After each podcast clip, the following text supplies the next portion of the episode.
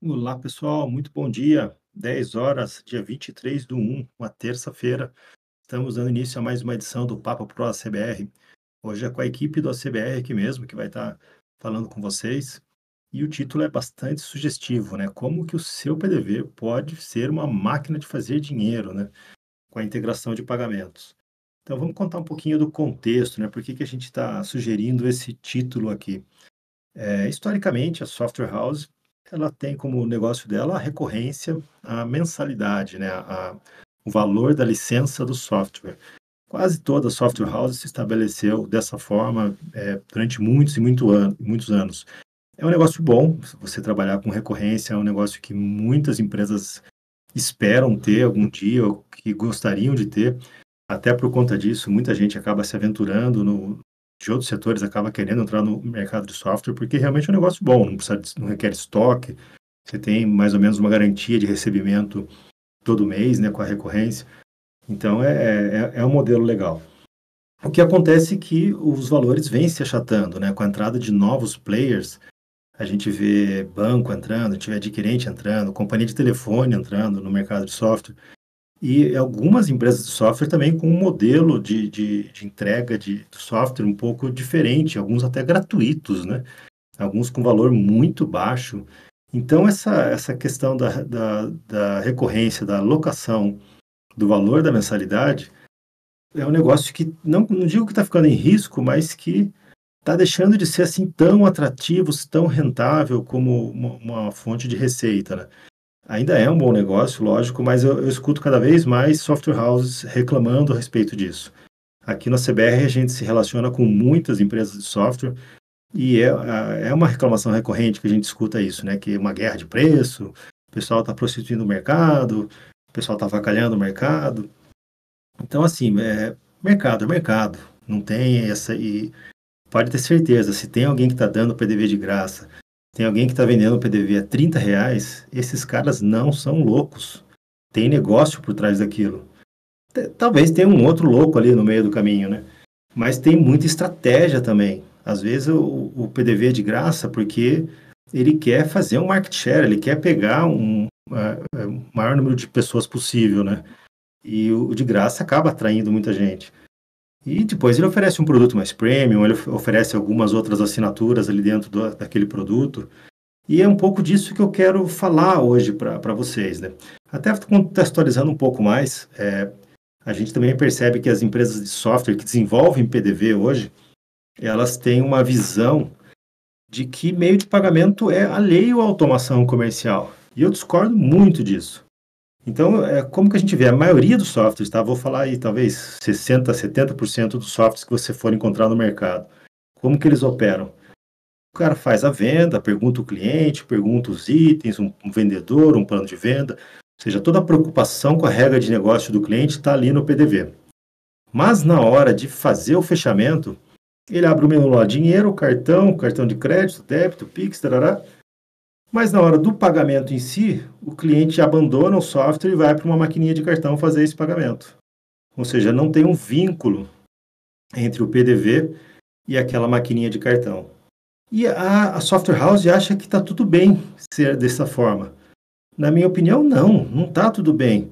Se você é, uma, é uma, independente do modelo de negócio, de ter não oportunidade, se você é uma empresa de software que se dispõe a automatizar um negócio do seu cliente, como que você pode até um pedaço, até, até fazer toda a jornada da venda e no momento mais crítico, que é a hora que ele vai receber dinheiro, você terceiriza isso para uma outra empresa. Fala, ah, agora é com a maquininha do cartão lá.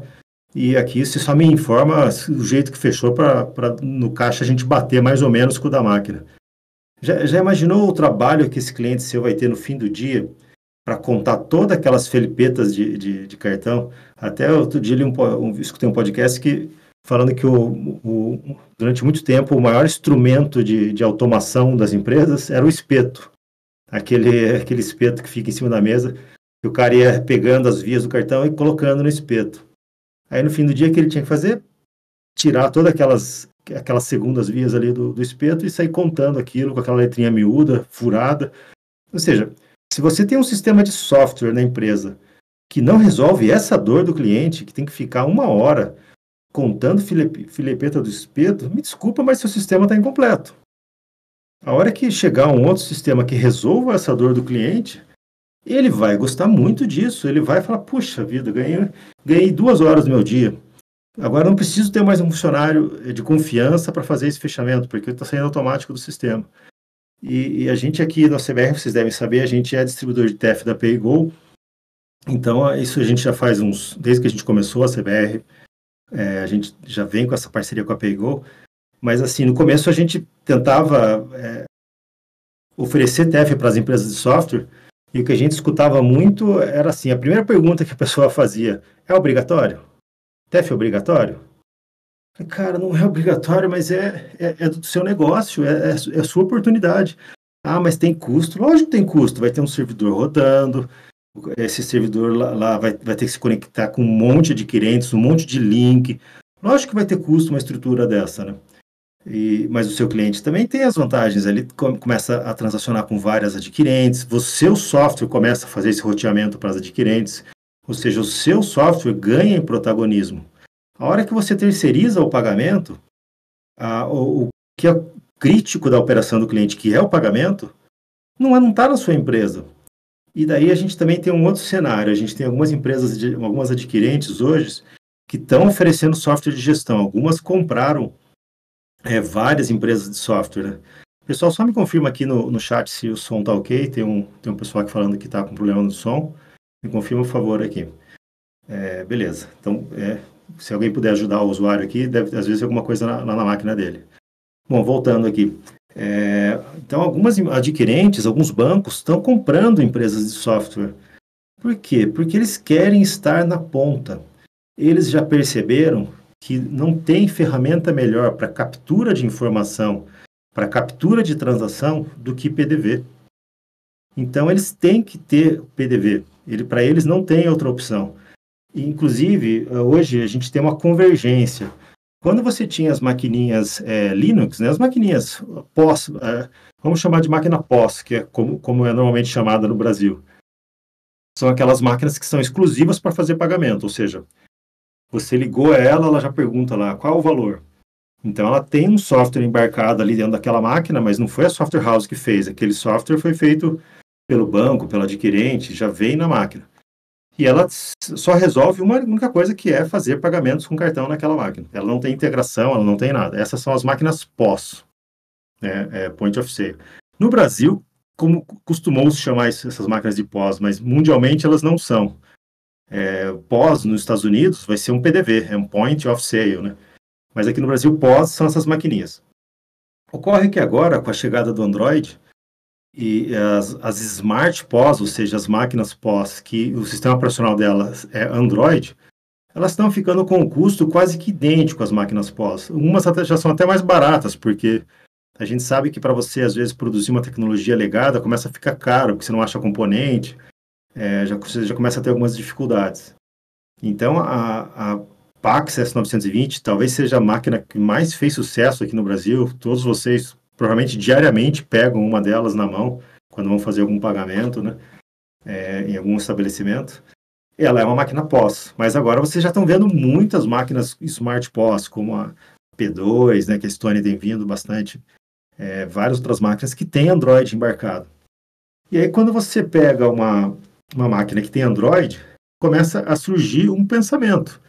Poxa, essa máquina aqui tem um poder enorme dentro dela, tem um sistema operacional que dá para rodar um monte de coisa, muito parecido com o do celular. Então, por que não embarcar um software de automação aqui dentro? Por que não fazer uma integração com o software de automação?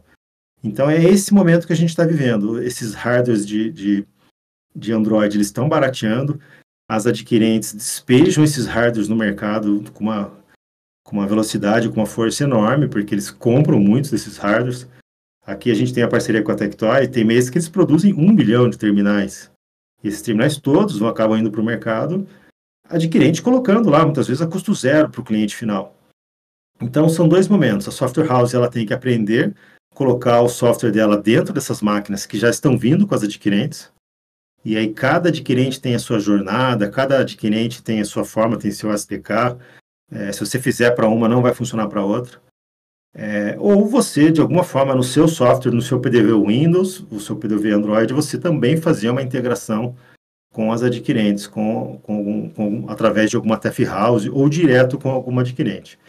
Então, o bate-papo de hoje é isso, é para dizer para vocês que PDV sem integração com meios de pagamentos está incompleto, é um PDV que está pela metade. Ele ajuda o cliente pela metade. Ele, ele controla o estoque? Controla. Ele controla é, caixa? Controla. Mas ele controla o, o caixa do, dos cartões? Ah, esse não controla, esse tem que ir em outro lugar.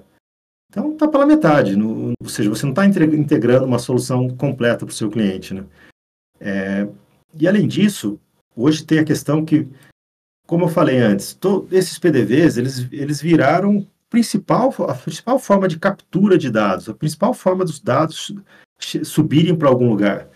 Então tem um monte, mas um monte de gente interessada em plugar nesses pontos de vendas, em plugar, de alguma forma, usufruir dessa, dessa, desses pontos de vendas. A gente também outras questões aqui no Brasil, por exemplo. Aqui no Brasil, a gente estima haver umas 5 mil software houses de automação comercial. Aqui no CBR, a gente tem relacionamento, contrato assinado, com aproximadamente umas 1.500 a gente sabe que tem muito mais empresas que, que usam é, o componente do CBR e tem outras empresas que não usam o CBR. Então, é, é, um chute, né? Até porque não é difícil você abrir uma empresa de software, né? Muitas empresas nascem, assim, de spin-offs de outras empresas, né? Então, a gente, se, a gente entende que o mercado é demais de pulverizado. Essa característica não ocorre em outros países, né? Se você for nos Estados Unidos, se for na Europa, você vai ver 10 grandes software houses que dominam o país, o continente todo. E não tem as, as menores, as regionais. Aqui no Brasil a gente tem muita regionalidade. Isso vai de fatores culturais, até, por exemplo, eh, no interior, né? Eu sou do CBR do interior. Eu fui dono do software house por uns 25 ou mais anos, né? E a gente sabe a importância de fazer negócio apertando a mão, olhando no olho, né? Aqui no interior o pessoal valoriza muito isso. É, talvez a nova geração que venha, mesmo do interior, já não tenha tanto preconceito de comprar um sistema pela internet ou de, de fazer um negócio todo online, né? Mas é, antigamente o pessoal prezava muito esse, esse relacionamento de é, olho no olho. E é aquela também, né? Ah, se der algum problema, o cara está aqui do meu lado, então ele, ele mesmo resolve. Novamente, isso também já não é uma barreira mais para as empresas de software, porque hoje com acesso remoto, com várias ferramentas que você tem, MDM, uma, uma empresa poderia dar acesso, é, é, suporte remoto, mesmo remotamente. Né? Então, também deixa de ser uma barreira de, de entrada. Né? O que, o que acho que ainda é uma barreira para existir muitas empresas de software no Brasil são as diferenças tributárias que cada estado tem. Apesar da gente ter NFE, NFC que padronizam um pouco as coisas, aqui no CBR a gente lida com todo o Brasil, a gente sabe que tem muitas diferenças regionais. NFC em Santa Catarina não é igual a NFC no Rio, né? não é igual a NFC em São Paulo. Então, tem pormenores que às vezes dificultam uma empresa de software em atender outros estados. Né? Então, isso favorece também que as empresas de software acabem ficando regionais. É, também é um pouco cultural, às vezes, poucas empresas de software elas querem ou têm a ambição de atender a nível Brasil. É, então, a gente tem esse cenário hoje que tem essa pulverização de empresas de software e isso não deve é, modificar a curto prazo. A gente vê bastante fusões, a gente vê muitas empresas, umas maiores comprando as menores, ou as adquirentes comprando várias e, e assim por diante.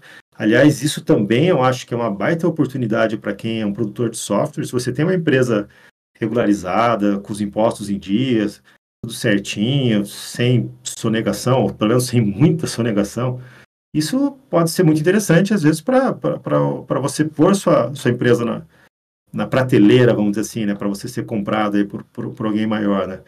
Às vezes, é, muita gente objetiva isso, não tem nada errado. Tem muitas empresas que foram criadas com a finalidade de, de gerar valor de mercado para três anos serem vendidas, né? E os donos aferirem lucro. Isso não, não, não é, é uma estratégia, não, não, é, não tem nada de errado nisso, né? É, mas então, hoje, mas eu não vejo que a gente vá ter essa aglutinação de software houses a curto prazo. Então, para as empresas que querem chegar lá no PDV, elas não têm muita opção, elas têm que fazer programas de parceria. Mesmo a Stone, que a gente citou aqui, que comprou várias software houses, comprou a maior software house do Brasil, que é a Lynx, ou seja, a própria Stone, talvez se ela somar todas as software houses que tem embaixo dela, ela tenha mais de 100 mil pontos de venda. Mas o Brasil tem milhões de pontos de venda. E, ela, e a Stone já entendeu que ela não consegue chegar em todos os clientes finais só com os softwares dela. Vai ter muitas características.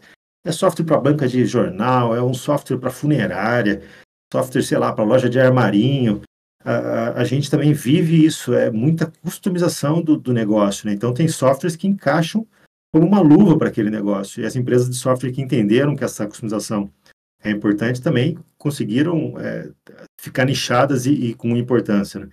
Então, as adquirentes, os bancos também perceberam isso. Eles nunca vão ter um PDV que atenda todos os segmentos. Então, eles precisam sim fazer parceria com as empresas de software. Todos eles têm plena consciência disso.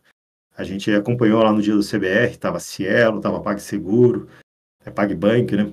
É, e várias outras adquirentes também estavam por lá. Eu tenho conversado bastante com elas.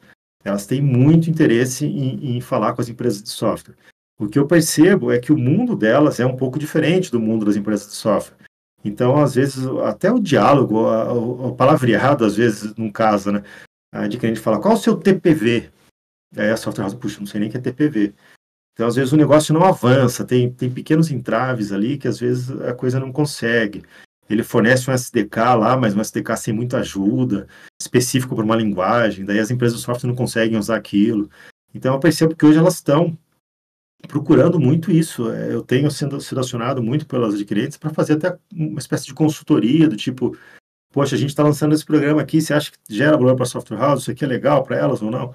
Então, elas, é, é, assim, eu vejo que elas têm sim um desejo muito grande de se aproximar das empresas de software. É, mas o que, que, vai acontecer com essa empresa de software falar, não, aqui no, no, meu PDV eu não quero integração de meio de pagamento, eu não quero, eu não tenho o menor interesse nisso, né? Meu PDV vai continuar assim, fecha a venda, ele pergunta dinheiro, cartão, e, zero integração com, com, alguma, com alguma outra forma. Eu acho que você, se você insistir nisso, aí sim você corre o risco de, de, de ser trocado. Por vários motivos que eu vou citar aqui agora. Uma, as adquirentes, elas querem oferecer um PDV completo. Uma por causa do hardware Android que elas já estão oferecendo, que permite elas fazer isso, né? Outra que elas entenderam que a receita de aluguel de software é um negócio legal. Então elas já entenderam isso também. E outra, se ela, ela, se ela tentar uma parceria, ela quer chegar na ponta, ela quer chegar na adquirência. Então, de repente, está todo mundo oferecendo soluções completas, você não. Ela vai chegar e vai oferecer uma solução dela, que é completa, e que ela é adquirente. Porque na maquininha a gente sabe que tem a guerra das maquininhas. A maquininha não dá muita retenção para adquirente. Então, quando você tem uma adquirente ali que que está com uma máquina é, ela coloca lá a maquininha dela. Qual é a dificuldade da, da, concorrente dela chegar lá e deixar outra maquininha? É comum a gente no estabelecimento e ver três maquininhas no balcão da, da, da pessoa. Muitas vezes o cliente não pagou por aquelas maquininhas. Então a, a retenção de a fidelidade é, com as adquirentes no caso das maquininhas não não é uma realidade. E elas perceberam que se elas amarram a proposta delas de adquirência com algum software, com algum serviço, aí sim ela tem uma retenção muito boa. Aí sim, dificilmente o cliente troca aquela adquirente, porque ele começa a perder alguns controles, ele começa a perder algumas coisas que ele estava ganhando. Então é esse o jogo que as adquirentes estão querendo jogar. Elas não estão querendo roubar agora você software house que é o melhor negócio. Mas elas precisam de um software para chegar na adquirência, que é o negócio delas. Elas precisam de um condutor para isso. Então, a, acho que a Software House ela, ela não percebeu ainda que o PDV pode se tornar um grande hub de serviços. Né? Imagina, é, por exemplo, a, a, gente tem algumas plataformas em que a, o lucro dela não está nem na plataforma, está nos plugins que ela vende. Isso é muito comum em jogos, né? Não sei se alguém aqui tem é, adolescentes ou, ou filhos que, que, jogam esses jogos online. É, às vezes o jogo é gratuito. E é um jogo super legal, super complexo, com um monte de coisa. Só que daí o cara compra uma espada, ele compra não sei o que, ele compra um protetor. Se ele morreu, ele compra um negócio que ele revive, ele compra. compra. Então o, ga, o ganho não está muitas vezes no, no jogo em si, está nesses penduricalhos que eles vão enfiando cada vez mais. O próprio Discord é um exemplo disso, né? Tem avatar tem não sei o que, tem um monte de coisa que as pessoas podem comprar aqui Nitro. Eu, não vejo interesse nenhum nisso, mas talvez para adolescentes seduza um pouco, né? Então, eles, é, é por isso que o Discord é de graça, porque eles estão mais interessados em ter um monte de gente usando ele, para ter um monte de gente que eles possam vender esses, é, esses, essa, esses plugins deles aí.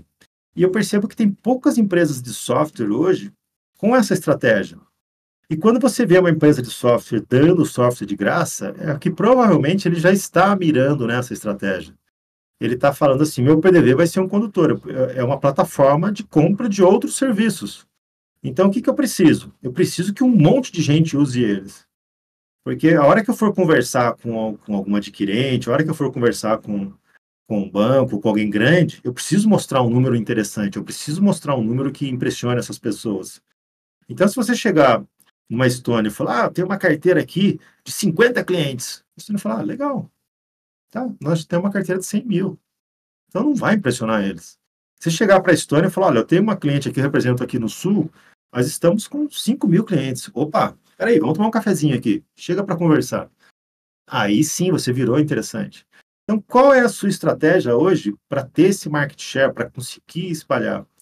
É, é aí que eu cito, talvez um PDV de baixo custo, ele pode ser interessante para você conseguir essa capilaridade, conseguir essa expansão e ter esses números que impressionem os, os parceiros que você pode fazer. Mas o que, que eu vejo que as software houses acabam errando muitas vezes? Elas, elas fazem integrações no PDV delas sem se dar conta de que elas estão dando um condutor do PDV, elas estão dando uma porta de entrada para aquele banco, para aquela adquirente no PDV dela, sem ganhar nenhuma participação disso. Vamos dar um exemplo disso? Quando, por exemplo, você pega um PIX do, do Banco do Brasil, do Cicobi, do Cicred, do Itaú, integra ele no seu PDV. Está errado? Está errado. É, o, o, mercado está pedindo isso, né? o seu cliente está querendo isso.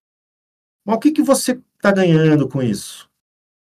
Provavelmente só a sua mensalidade. Ou seja, você, tá, você continua ganhando o que você sempre ganhou. E aí faz uma continha rápida aí. Vamos, vamos fazer uma conta de padaria aqui. É, se você tem, por exemplo, uma, um PDV seu, é, de, um, de um cliente padrão aí, que o ticket dele seja 100 reais e esse cara passa 10 vendas de Pix no dia, de 100 reais. Então, 10 vezes 100, nós temos mil reais. Aí, vezes 23 dias, vezes 23 dias, 23 mil. Vezes 1,25%, 1,15% que é a média. Opa, errei a conta aqui, 23 mil vezes 1,15%. Esse meu calculador está me vendendo. Se alguém me ajudar na conta aqui. Mas o que eu estou querendo dizer é o seguinte: o, o cara, o banco, ele vai ganhar mais grana do que você, no seu PDV, do que você. E o banco está tendo trabalho com isso? Não. O banco está tendo que dar suporte para o cliente? Não.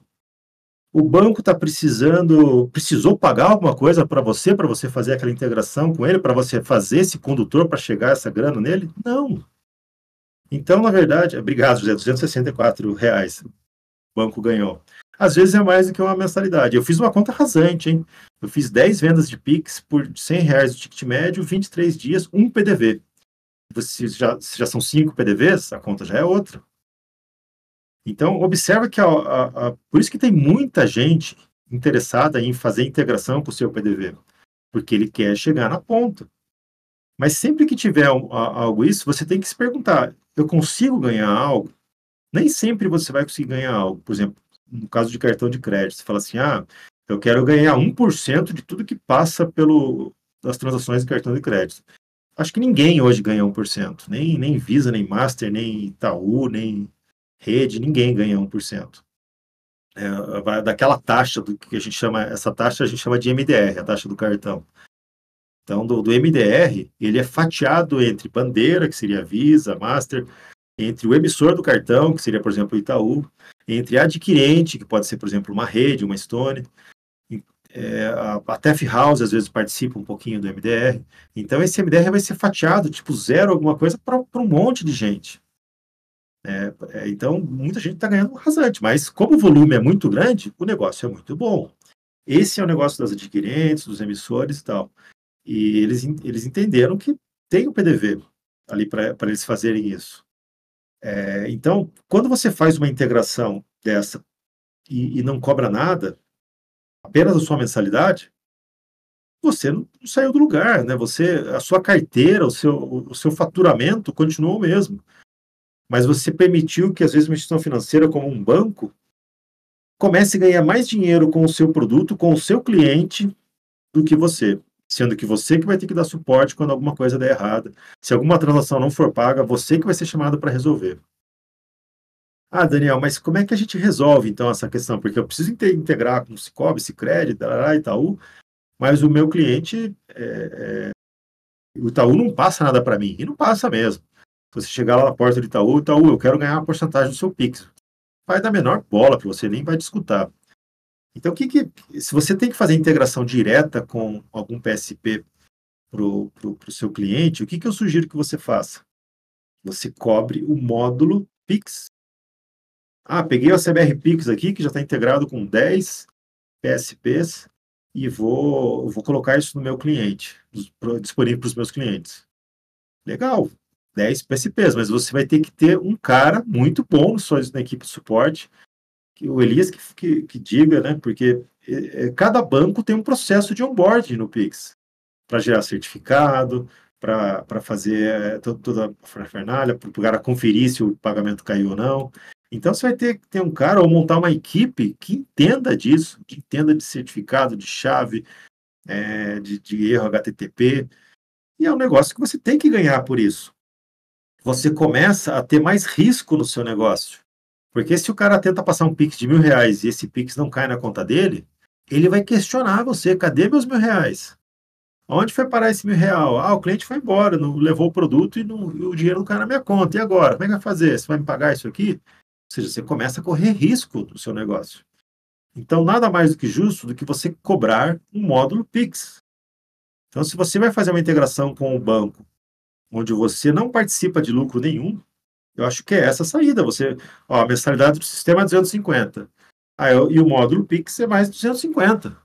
Poxa vida, mas vai dobrar o valor do sistema? Vai, porque eu vou ter que te dar suporte disso. Isso aqui é dinheiro, a transação financeira, então, assim, você, é, é onde você pode ganhar. Você vai ter um custo, vai ganhar um, no módulo Pix. Você não vai ganhar por transação. Talvez o banco continue ganhando mais dinheiro do que você no seu próprio PDV, né? porque ele está ganhando uma porcentagem dos valores.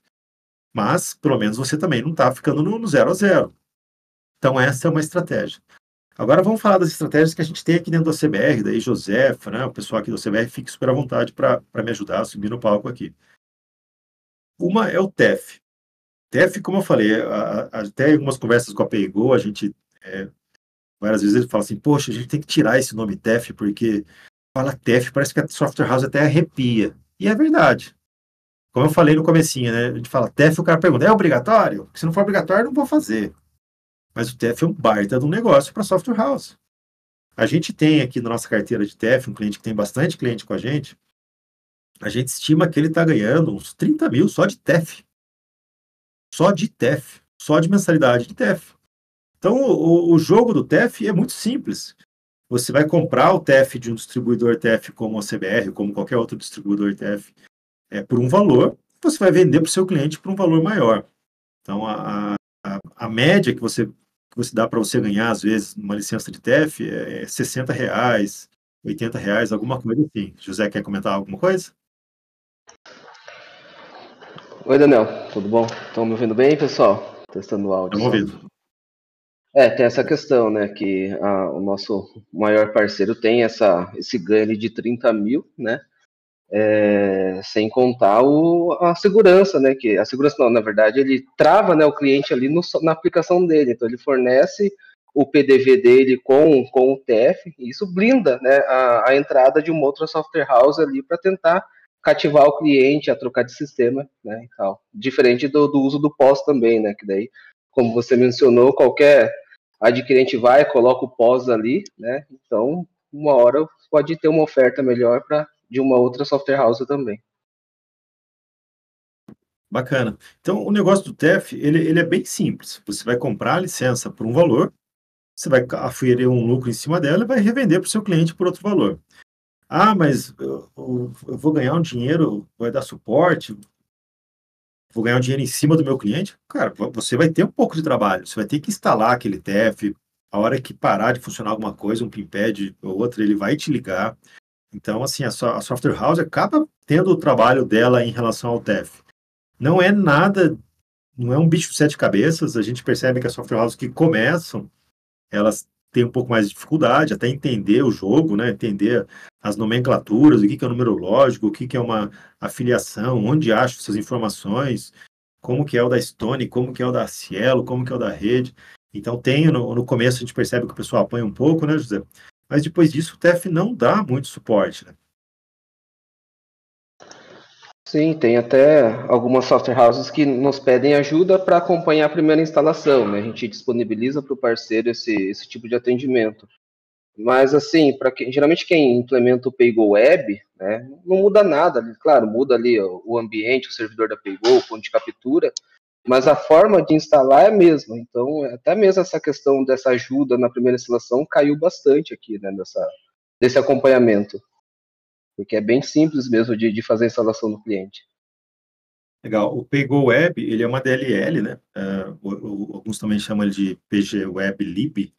Então, ele é uma, uma biblioteca que você leva com o seu programa, ele já tem a comunicação TLS embutida ali nele. Então, isso é um diferencial. Quem já trabalha com TEF sabe que historicamente, junto com o TEF vem uma VPN. Então, às vezes, tem o custo do TEF e tem o custo da VPN. O que eu achei muito legal na Paygo é que não existe isso. É só essa DLL e ela já é uma DLL com TLS. Vocês sabem que nos documentos fiscais eletrônicos tudo é com TLS 1.2.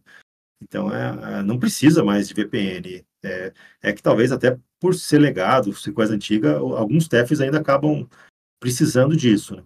Aí acaba correndo num custo um pouco acima. Mas esse da Pegou, ele já usa essa comunicação segura com TLS. Então é, é, é, bem simples, você colocou essa DLL lá junto com o seu aplicativo, já até embute ela no seu instalador, né, no seu...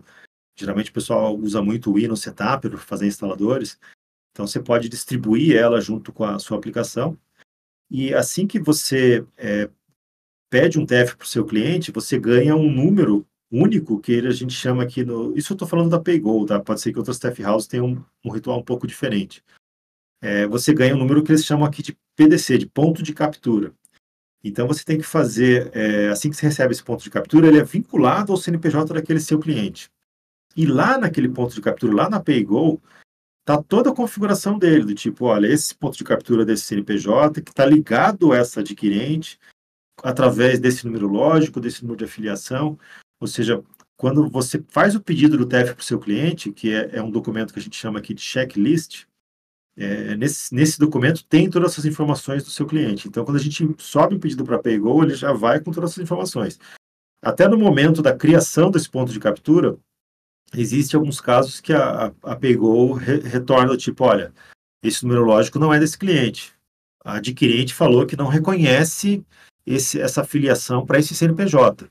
Então, quando a, a, a Paygo faz a configuração desse ponto de captura, ela se comunica com o adquirente. Em alguns casos, para o web service, daí é, até é rápido. Em alguns casos, é um, um e-mail, é um telefonema mesmo, de, de algum técnico da, da Paygo para o adquirente, fazendo uma, uma, uma verificação se aqueles dados são realmente daquele cliente. Isso é muito importante, porque se você imputar um número lógico, alguma coisa errada, o dinheiro vai parar em outra conta é parar, às vezes, num outro CNPJ. Então, é, é, é uma coisa que tem que ser realmente bem verificada. É, uma vez que fez isso, está tudo configurado certinho, a pegou, entrega esse PDC para a gente, a gente repassa para você, aí você instala no seu cliente esse ponto de captura. A instalação é um processo administrativo, então no, no TEF você vai ter, é, vai bem dizer, dois tipos de, de, de comandos, de métodos. O método de venda e o método administrativo. O de venda, o nome já diz, é quando você quer fazer um pagamento, algum recebimento. E eles costumam chamar venda, mas se você for pagar uma conta a crédito, também vai ser uma venda. Para eles, é, uma, é, um recebimento no cartão. E o administrativo, onde você pode fazer outras operações, como reimpressão, é, cancelamentos. E o processo de configuração e instalação também ocorre nesse menu administrativo. Então, você abre a transação administrativa, vai aparecer um leque de opções lá e uma delas vai ser lá, é, instalação do ponto de captura. Uma vez instalado, pronto, já está apto para fazer vendas no, no, cartão. Lógico que aí também tem o PINPAD, né? Ah, aí o José pode até me ajudar a falar. É, historicamente, o, o, do TEF, o PINPAD vem da adquirente. Então, o, dificilmente o cliente final precisa comprar um PINPAD ou a software house vende um PINPAD para o cliente final. É, isso já é, eles, eles encaram como se fosse uma substituição da maquininha. Ou seja, o cliente ele já está com a Stone lá. E daí ele fala para a Stone, olha, Stone, agora eu não vou usar mais a maquininha, eu vou usar integrado no sistema. Então eu preciso de um PINPAD. A Stone vai mandar recolher a maquininha, ou até deixa as maquininhas lá às vezes, por uma contingência ou outra, e, mas manda o PINPAD. Aí esse PINPAD, ele, que você vai ser utilizado no TEF, mas o PINPAD, você não instala nada no PINPAD. O PINPAD é um equipamento é, você não consegue é, gravar um software nele. O PINPAD ele fica conectado ao PC e quem fala com o PINPAD apenas é a DLL do TEF. Então, vamos, o fluxo é esse: a sua aplicação chama a DLL do TEF para fazer uma venda, e daí no processo de venda ela começa um loop, começa um fluxo de perguntas. Ou seja, é, o, enquanto o TEF detecta que ele não tem todas as informações para subir para adquirente, ele continua te fazendo perguntas. E aí você pode, é, no começo da transação, você pode injetar vários parâmetros, ou você pode ser bem aberto, tipo só falar, eu quero fazer uma venda no cartão. Ou você pode falar, eu quero fazer uma venda no cartão com esse valor, só pode ser cartão de crédito, é, da, da, quero passar na adquirente rede. Você pode injetar um monte de parâmetros no, no começo da transação. Então, quanto mais parâmetros você injeta no começo, menos perguntas o TF acaba te, te fazendo. E assim que o TF percebe que ele já tem todas as respostas que ele precisava, ele manda essa transação lá para adquirente. Então, isso é importante saber também. A, o dinheiro nunca fica na TF House. É, o que são exemplos de TF House? A gente deu aqui o exemplo da PayGo, a Software Express, uma TF House, e aí você tem várias outras. Tem a Altar, a, a Lynx tem a dela também, é, são, são, é, é, muito difícil fazer uma TF House. Então, hoje acho que a gente tem cinco grandes TF House. Porque essa TF House ela vai ter que lidar com, às vezes, 200, 300 adquirentes. Tem, uma, tem adquirentes que são muito regionais, a Hipercard. Aqui em Sorocaba tem a Sorocred, aí tem a Hipercard. Então, ele, é, em algum lugar sai um fio da, da, daquela TF House até aquela adquirente ali, para conectando naquele servidor. E então eles, eles têm que ter todas essas conexões. Então é muito difícil fazer uma TF House. É, mas então o dinheiro não fica nelas, elas só pegam, elas só capturam de forma segura toda aquela transação, os dados do cartão, as informações que ela precisam e transmitem isso para a adquirente. Aí a, adquirente, por sua vez, consulta o emissor do cartão para saber se o cara tem crédito, não, se, se, se pode. Ah, deu tudo certo, começa a voltar. Aí o TF te devolve, olha, essa transação foi aprovada. Então, é, é, o TEF simplifica muito o processo. Se você tivesse que falar com todas as adquirentes, você ia ver o quanto é difícil fazer isso. Hoje em dia, isso até é possível. As, as adquirentes estão disponibilizando APIs, elas estão disponibilizando SDKs para você falar direto com elas. Mas se você tentar esse caminho, você já vai ver como muda de uma para outra. E às vezes você fazer o seu software falando só com uma adquirente, não, talvez não seja um bom negócio tipo, falar, olha, aqui no meu software só passa é, Cielo. Pô, legal, tá, mas eu não uso Cielo. E daí, como é que... Daí você não pega o cliente. Então, acho que sim, tudo bem fazer essas integrações direto com as adquirentes, porque daí você tira o custo do TEF, muitas vezes, da operação. Mas, se o seu cliente quiser outra adquirente, se, ele, se às vezes ele tem duas, três adquirentes na, no mesmo ponto de captura, você precisa de um TEF. Então, não dá, uma coisa não elimina a outra. Você, como provedor de, de solução aí para os seus clientes, você tem que entender o que, que, o que, que é melhor para eles e o que, que também te traz alguma grana. Então, a gente, a gente não pode ser xiita, sabe? Ah, eu vou, vou por aqui porque eu não gosto do TEF. Cara, por que, que você não gosta do TEF? Ah, porque o TEF lá atrás, em, nos anos 80, fui homologar na Paulista e foi. Cara, quanto tempo faz? Reavalia, né? Então, acho que a gente tem que olhar como negócio. Tem negócio na mesa? tem algo aqui que, que eu posso ganhar um dinheiro, que é interessante nos meus clientes? Sim, então vou, vou por esse caminho. E um negócio às vezes não elimina os outros, né? É, você precisa. Ah, agora eu casei com esse daqui. Bom, isso a gente está falando de TEF, e existem vários tipos de TEF, tá? Até porque existem várias, é, vários tipos de aplicação. Então, a gente citou a PG Web Lib, que é uma DLL, e geralmente ela vai ser usada para integrar sistemas desktop.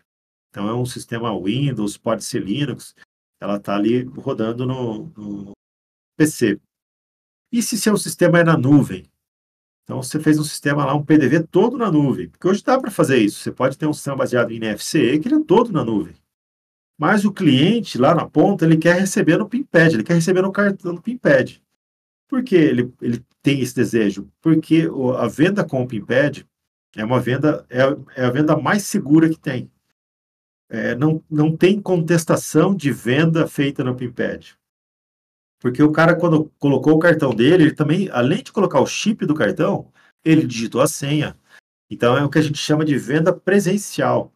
É, você contestar uma, uma, uma, uma, venda dessa é muito difícil. Pode, acho que a única situação que eu vejo é coação. Alguém te sequestrou e falou, compra aí, ou, ou, ou te obrigou a dar a senha do seu cartão. Mas fora isso, é, se você perder o cartão e o cara não tiver senha, ele não vai conseguir comprar. Então, o chargeback de transações com o PIMPAD é muito menor. E por isso as taxas de venda presenciais são muito menores.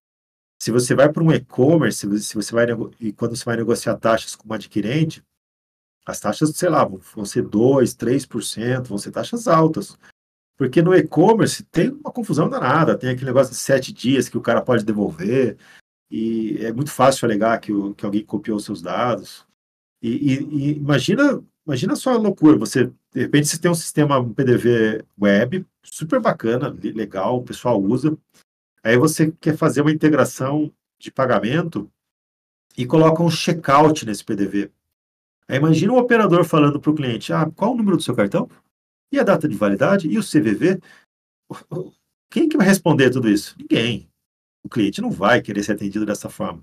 Eu, esse tipo de checkout, ele é feito para venda na casa onde a própria pessoa está digitando os dados. Não dá para fazer nesse, nesse modelo o operador perguntando. Aí quando você entra nesse tipo PDV de supermercado, PDV de, de atendimento, você precisa de um PIMPED.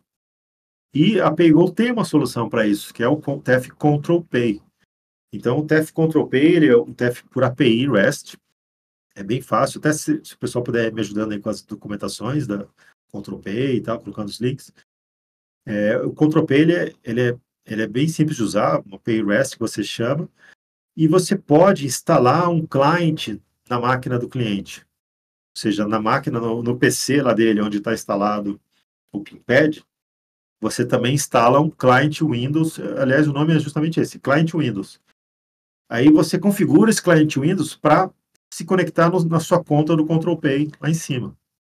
Então, o que acontece? A hora que você faz uma transação no Control Pay e fala, eu quero descer para aquele terminal é, que está cadastrado aqui na minha conta. O terminal, ele sobe.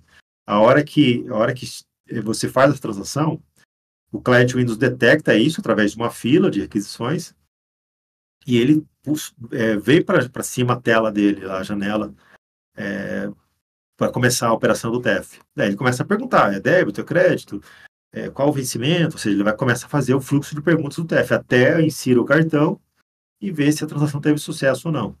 E também, de novo, quanto mais parâmetros você injetar no, no, na transação, menos perguntas esse client Windows vai fazer para o cliente até, até ele pedir o cartão.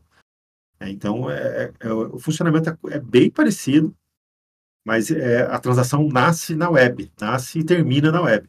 Que uma vez que o cliente Windows pega essa resposta, ele sobe para o control play, que por sua vez devolve para sua aplicação web, olha, teve sucesso, teve fracasso. É, um outro tipo de, de TEF que é muito popular, talvez seja o mais popular, a gente já falou, a gente já falou do, do TEF de, de DLL, que muitas pessoas falam que é o TEF dedicado a esse de DLL. Quando alguém fala assim, ah, TEF dedicado, é uma DLL. O CITEF tem a CLICITEF, que é também uma DLL de TEF dedicado. É, aí tem, esse, tem alguns TEFs web, o Control Pay é um deles. Existem outros produtos também que têm essa característica. E tem o TEF por troca de arquivos. Esse provavelmente é o TEF mais popular da história. Por quê? Porque ele vem lá dos anos 80. esse formato de TXT do gerenciador padrão que eles falam, né? Eles criaram essa cunha de gerenciador padrão. Esse formato, ele, ele vem, talvez, dos anos 80, 90, não tenho minha certeza. É, e eles vêm estendendo esse formato, lógico, criam campos novos, mas o, a base do, do formato é o mesmo. Então, esse, é, o José Newton lembrou, esse TEF, comumente o pessoal chama ele de TEF discado, apesar de, de hoje não existir mais, não tem mais um discador. Mas até para lembrar um pouco da história, por que ele chamava de TEF discado? Porque é, na, na, época que ele foi criado, instalava-se na máquina um client, que você criava um TXT numa pasta específica. É assim que o TF funciona, o TF-TXT. Você cria um TXT numa pasta específica, Aí o TF detecta que aquele TXT foi criado e ele sobe, ele, ele levanta a tela dele para você fazer a, a transação TF. E, e, na época, esse, esse gerenciador padrão, ele era um discador, ele, ele, ele literalmente ele discava pelo modem para adquirente, para fazer a conexão e, e, e, te devolver o ok ou não. Então, hoje não, não existe mais isso. Hoje sempre vai ser por, por internet essas transações, ou por uma VPN. Né? O, o Panda também colocou aqui X25. X25 era um tipo de rede que era mais segura do que a, a na época a gente não tinha internet fácil, então era, era, era link de X25, era caro pra caramba você ter um X25 no estabelecimento, né? mas ele já era melhor do que o discado. Né? Então hoje tudo isso virou internet, tudo isso foi para a internet. Mas é comum então você escutar que o TFTXT, o pessoal fala, ah, é discado, TF discado. É o TFTXT, é o TF de comunicação por TXT. Então, é, todas as TF houses têm um client para TFTXT. Então, ele pode ser interessante se você, por exemplo, é de uma linguagem que é um pouco mais difícil de consumir uma DLL, é, pode ser que seja interessante você fazer a integração pelo TFTXT. E ele também, às vezes, te dá uma, uma proteção no sentido, se você homologou um TXT PayGo, para você mudar para um TXT do, do CTF, vai ser muito rápido, porque a base do gerenciador padrão é a mesma. Vai ter um outro campo que, que a PayGo usa, que a CTF não usa, mas geralmente o, o, às vezes é só você tirar um cliente por outro e ele já tá, o TF já está funcionando, porque a base do, dos TXTs é, é, bem a mesma, né? Eles, eles monitoram as mesmas pastas. Seja, todo mundo, não sei quem inventou, mas um foi copiando do outro. E daí estendendo um pouquinho. Então, é, no, no, caso da PayGo, é esse mesmo cliente Windows que monitora a pasta TXT, que sobe, que faz a transação é o mesmo cliente Windows que fala com o Control Pay, também pode atuar como é, monitor do, do, TXT. Então, esse é o TF, acho que mais fácil de, de integrar se você é, não entende muito de DLL, não consegue usar uma CBR. Por exemplo, quem usa o CBR não precisa se preocupar com a integração com a DLL, a CBR já está fazendo isso. É, é, as, no, se você for de C Sharp, lá no, no GitHub da PayGo, tem alguns exemplos bem legais que já também tem umas classes de alto nível que consomem a DLL, então ajuda pra caramba. Mas se você cai numa linguagem que não tem nada para começar, o TXT acho que é, é a melhor opção. É, deixa eu ver o, uma pergunta aqui, o Diego colocou. As soluções web comunicação que pegou. Quais componentes temos? Qual componente comunica com qual solução? Tá, vamos lá, bem lembrado. A gente tem no CBR vários, dois componentes de TF, o chamado CBR TFD e agora o CBR TF API. O TFD, ele é mais antigo, na verdade ele é muito antigo. Ele é da época da impressora fiscal. E por conta disso, e por isso que acho que muitas empresas de software têm ranço de TEF, é porque tinha uma homologação da, da, de TEF que envolvia impressora fiscal. Em algum momento, o fisco criou uma lei em que o TEF tinha que é, ser, terminar na impressora fiscal. Então, quando a gente fazia o teste da homologação, eles pegavam, você tinha que literalmente levar a impressora fiscal, e eles desligavam a impressora, ligavam a impressora no meio do pagamento, no meio do fechamento do cupom, e o software tinha que sobreviver aquilo tudo e recuperar a transação, ou cancelar ela. O software tinha que se virar, o software não podia ficar congelado se alguém, é, por uma situação dessa, desligava a máquina. É, só faltava o cara chutar a CPU para ver se o, se o software conseguia voltar mas eles judiavam literalmente da máquina e, e, da, e da, impressora. É, a homologação era desligava, era, era traumática, demorava dois, três dias um processo de homologação desse. Hoje não tem mais nada disso. Hoje a lei não, não tem mais esse vínculo, não existe nem impressora fiscal. Hoje o TEF ele não tem nenhum vínculo com o documento fiscal da parte do TEF, eu estou dizendo. Ou seja, se você for homologar com uma TF House, ninguém vai perguntar se você está fazendo MFCE, SAT, o que, que é, qual tag está preenchendo. Ninguém vai te perguntar isso lá na TF House. Porque eles simplesmente eles não estão preocupados com a parte fiscal. Eles estão preocupados com as transações do TEF, se elas vão ser pagas, se você confirmou elas, se você é, é, se você está fazendo ela de forma correta, se você consegue fazer um cancelamento, né? é uma reimpressão, e é isso que eles vão testar. É, já alguns estados, aqui até mudar um pouco de assunto, alguns estados, como Rio Grande do Sul e agora Mato Grosso, eles estão colocando uma obrigatoriedade fiscal em que o meio de pagamento tem que ser atrelado a, a, ao mesmo sistema que faz a emissão do documento fiscal. Então, isso daí criou uma oportunidade de ouro para a software house. A gente até uh, traduz isso como tal estado está obrigando o TEF mas na verdade não tem nenhuma lei falando assim, você, cliente, tem que usar um TEF. A lei do passado falava isso. Eles estavam proibindo as maquininhas pós e obrigando o TEF. Só que, na minha opinião, era até uma lei inconstitucional. Você não pode obrigar alguém a usar alguma coisa. O que a lei atual está falando é: eu quero que na mesma máquina que imprima o comprovante do cartão, imprima o documento fiscal.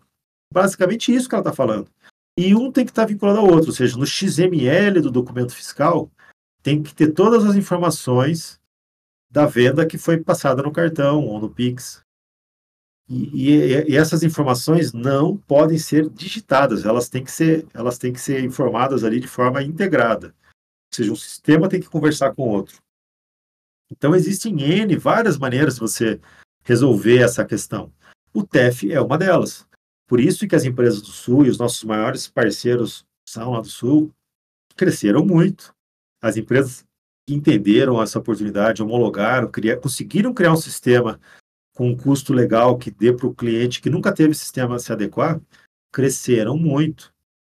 Ao passo que as empresas que demoraram, não homologaram, ficaram esperando, vamos ver se essa lei pega, perderam clientes.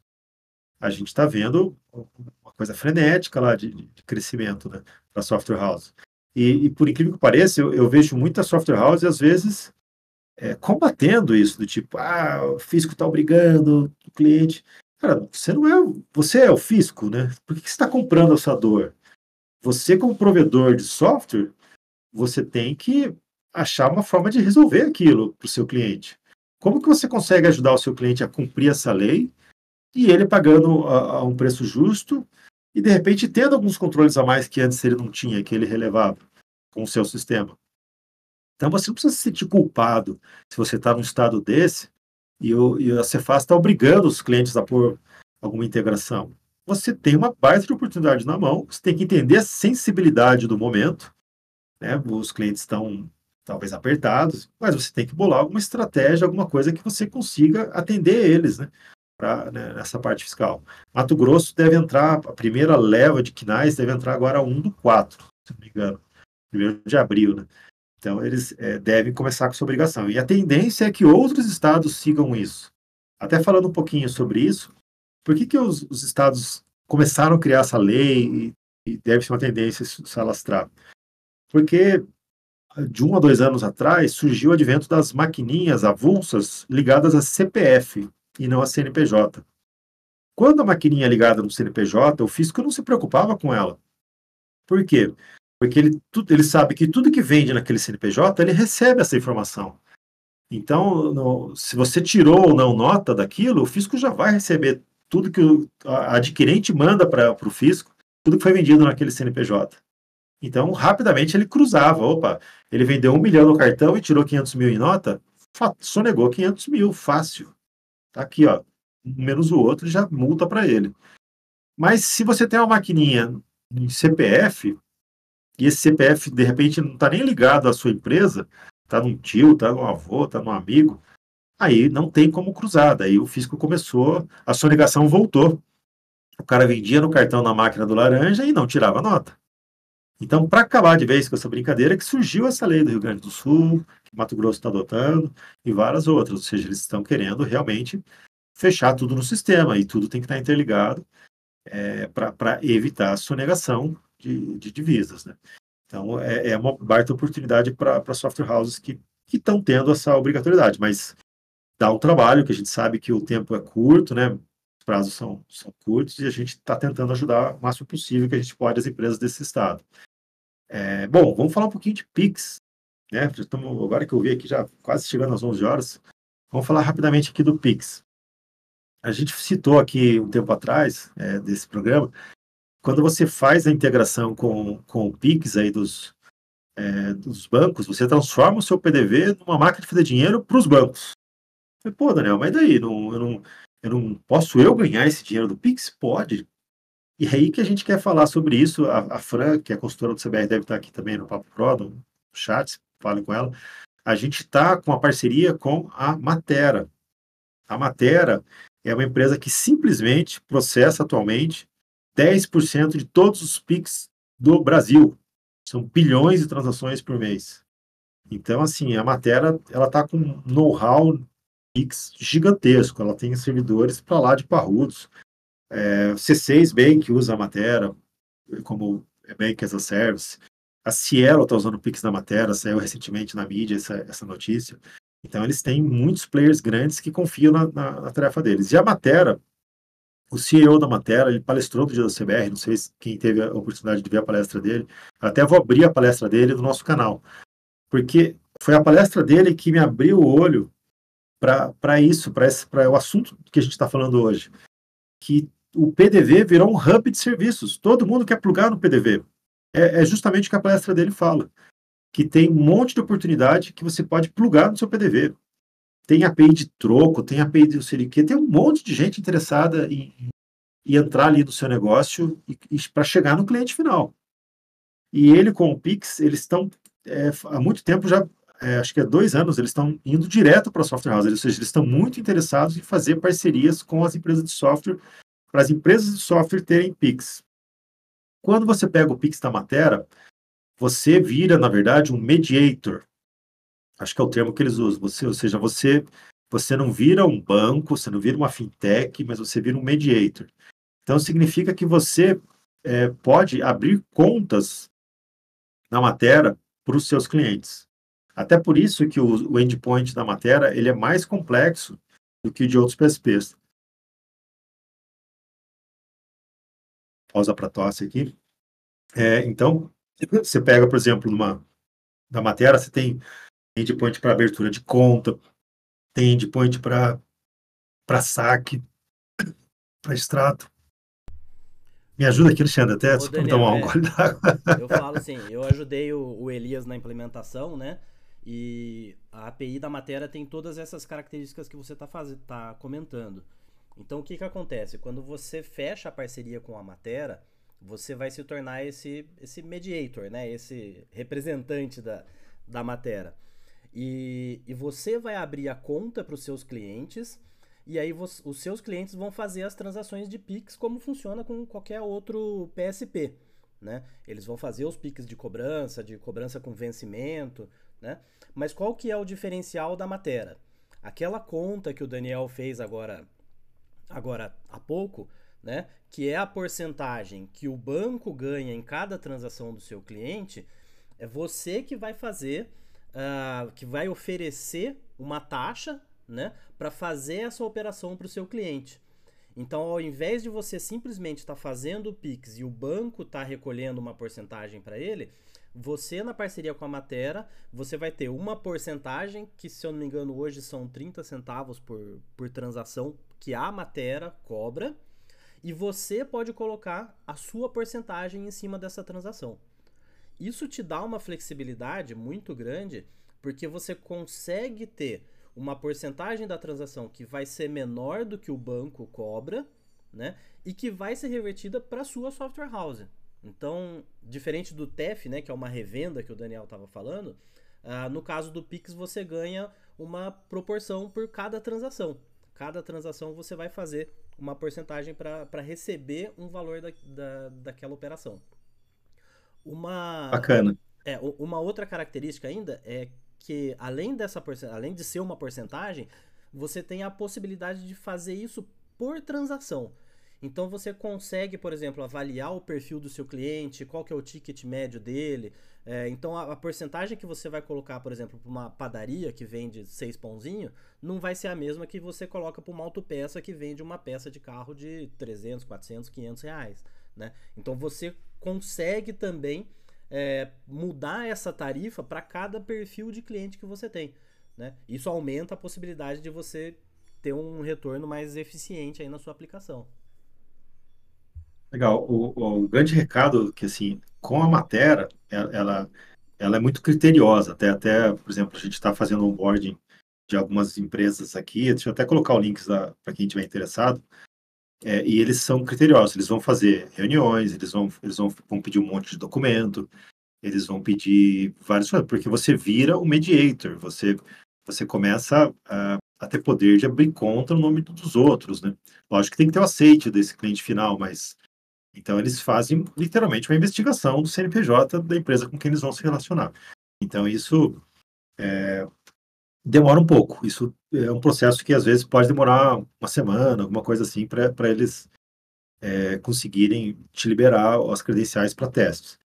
Mas uma vez que você consegue vencer isso, fazer a homologação, e o demo da CBR ajuda bastante nesse processo, que você já tem lá, o Elias colocou aqui uns links aqui em cima, ele já colocou as telas, a gente tem tela que mostra como abrir conta, a gente tem tela que mostra como consultar extrato, tá tudo lá. Lógico que você vai, não vai copiar as telas do demo e colocar na sua aplicação, não faz isso, não eu te bato tem que pegar ali, o dar uma melhorada pessoal, e. O pessoal da matéria não vai nem homologar a sua aplicação se tiver igual o demo. É, é, porque a gente, na verdade, a gente homologou o demo nosso, até para eles conhecerem o demo e tal, para eles, eles darem um feedback se a gente tinha feito o demo legal. Então eles conhecem o demo. Se aparecer com o demo lá, ele vai falar: Meu, você está com o demo da CBR aí, aí não vale. É, mas assim, uma vez que você coloca, dá, isso dá um pouco de trabalho. Você vai ter que trazer toda essa regra de negócio para dentro da sua aplicação. abertura de conta, consulta de extratos, saques e, e tudo mais. Mas o que, que é legal da, dessa, uh, dessa oportunidade da matéria? Você tem domínio total, total do Pix. Você cria a conta a hora que você quiser. Se você pegar um cliente e falar assim, pô, quer que, ó, tem o Pix, eu tenho o Pix, você quer pôr o Pix? Vamos pôr o Pix agora. Eu acho que em, em um dia você consegue. E, ou até menos. Lógico que quando você abre uma conta é, para um cliente novo, tem um ok da matéria lá também, né, Alexandre? É, isso aí, não sei se é de forma automática ou, ou em alguns casos exige uma análise manual, mas não é demorado. Feito isso, pronto, você já está é, pronto para operar com Pix naquele cliente. E você uma, sabe uma tudo. Uma característica ainda, Daniel, em relação a isso, que você até comentou e a gente vê muito aqui no, no atendimento no Discord, é que nos bancos normais existe uma dificuldade até para você conseguir a credencial. Né? Ou você quer colocar um, um, um, PSP lá do Bradesco, aí o cliente tem que ir lá no gerente da conta dele. O gerente da conta às vezes nem sabe o que, que é uma credencial para API. Né? Então ele tem uma dificuldade só para começar a fazer. E nessa, nesse produto da matéria, é você que vai fazer essa gestão. Você, uma vez que cadastrou o cliente, você vai criar a chave para ele, você tem autonomia para trabalhar tranquilo. Sim, tem isso. alguns bancos têm um suporte ruim, outros têm um suporte péssimo. Eu, eu até agora não vi nenhum, nenhum banco que tivesse um suporte falar, pô, liga aqui que a gente te atende de forma humana e resolve o seu problema. Eu até agora não vi nenhum. Então, a hora que um Pix não passa, a hora que um, um servidor de Pix sai do ar, e sai, né? A gente vê alguns PSPs grandes aí saindo do ar. O cliente vai ligar para você e você muitas vezes não tem um canal de relacionamento com aquele banco para atender, para responder as dúvidas do seu cliente. Então, às vezes você fica precisando da ajuda do gerente da conta do cara, que entende menos do que todo mundo na história. Né? Então fica um pouco difícil. Né? A hora que você traz o, o Pix da matéria, você tem domínio daquilo. Você pode abrir tickets na matéria, se algo acontecer, se algo não funcionar direito, né? Então você passa a ter, trazer para sua aplicação domínio e ganhar por transação. Então, isso que o Alexandre falou, de você cobrar uma taxa, você pode ter um valor fixo. O que você sabe é quanto a matéria te cobra por transação. O quanto você vai ganhar acima disso é, é o seu lucro. Então, ali, é, quando você cria um QR Code numa tela, tem um campo que é o Mediator Fee. Ali você vai pôr o valor que você quer ganhar. Eu quero ganhar 30 centavos de transação. A matéria ganha 30, eu ganho 30. o cliente vai pagar 60 centavos. Então, se for um Pix de 10 reais, o que, que vai acontecer? Vai cair naquela conta do cliente, na conta, na conta da matéria, cai 10 reais, aparece lá entrando 10 reais. Depois ele sai 60 da conta do 60 centavos. Por quê? Porque é 30 centavos a matéria e 30. Você, quando vendeu para o cliente, você falou o Pix custa 60 centavos. Você não vai falar a matéria cobra 30, eu cobro 30. Você vai falar o, o Pix custa 60 centavos para você. Sendo o, o cliente já está levando uma fumada do banco. O cliente já está pagando 1,25, 1,15, até mais às vezes, por, é, pra, pra, por transação. A hora que você vem com uma proposta dessa, o cara vai, vai, vai faltar te dar um beijo. Fora que a hora que você coloca uma solução dessa e que o cliente enxerga que ele está economizando dinheiro com a sua solução do software, você acha que ele vai ligar de pagar a mensalidade para você? Então, às vezes, ele, ele é, seja, tinha gente que estava pagando mais de mil reais só de taxa de PIX para o banco. Porque, é, como eu falei, é 1,25% do, do, de tudo que passa. Aí você coloca um sistema que o cara vai lá, faz as contas, em média ele está pagando 300 reais de PIX para você agora. Fala, putz, nossa, só quanto eu estou economizando. Então, o seu sistema vira uma máquina de fazer dinheiro, só que agora para você. Então, tem muita oportunidade nos PDVs. Os PDVs, invistam no PDV, façam um PDV muito bacana, com telas lindas, extremamente funcionais. Se você tem uma software house aí, que você é, tem um time de software reduzido, como a maioria de todas as software houses. Então, você, fala, onde que eu gasto tempo e energia? Gaste no seu PDV. Porque provavelmente uso, os seus usuários gastam mais de 80% do tempo deles ali, naquela tela de venda do PDV. Aí você perdendo tempo fazendo relatório, curva ABC, tarará, e não sei o quê, API, e o cara, ele quer um PDV bonito, um PDV funcional, rápido. Então, é, invista muita energia nisso, na experiência do PDV. E aí ele, aí sim, também comece a enxergar esses negócios, onde a pessoa consegue plugar é, coisas aqui. Bom, vamos dar uma olhada nas, nas, nas, perguntas que estão aqui, que eu acabei não lendo elas, né? Puderem me ajudar aqui, Alexandre, Elias. Vamos dar uma repassada nas perguntas aqui para ver o que, que eu deixei para trás aqui. Ó, tem uma do Sandro aqui que eu já achei.